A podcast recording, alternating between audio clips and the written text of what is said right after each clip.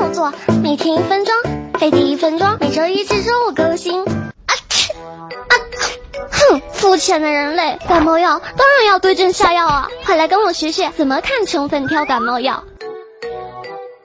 这里含有伪麻黄碱成分，是缓解鼻塞的了。不过有高血压、糖尿病、眼压高、前列腺肥大、甲亢的人可要小心了，它会让你的血糖、血压飙得更高。运动员如果吃了，尿检会呈阳性哦。含库尔米、或苯海拉明成分，可以缓解流鼻涕、流眼泪、打喷嚏的症状，但也会让你瞌睡或觉得很累。如果前列腺有问题，还会加重排尿困难。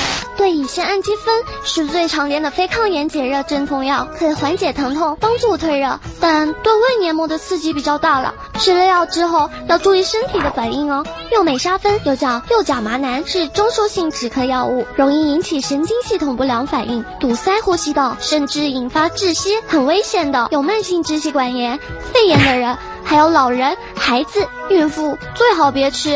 哦，对了，现在购买含麻黄碱药物，比如白加黑、新康泰克这种，都需要用身份证实名限量购买哦。这是为了避免不法分子用这些药提取毒品。扫码关注飞碟说，微博、微信多学点知识，早日消灭体内的没知识病毒。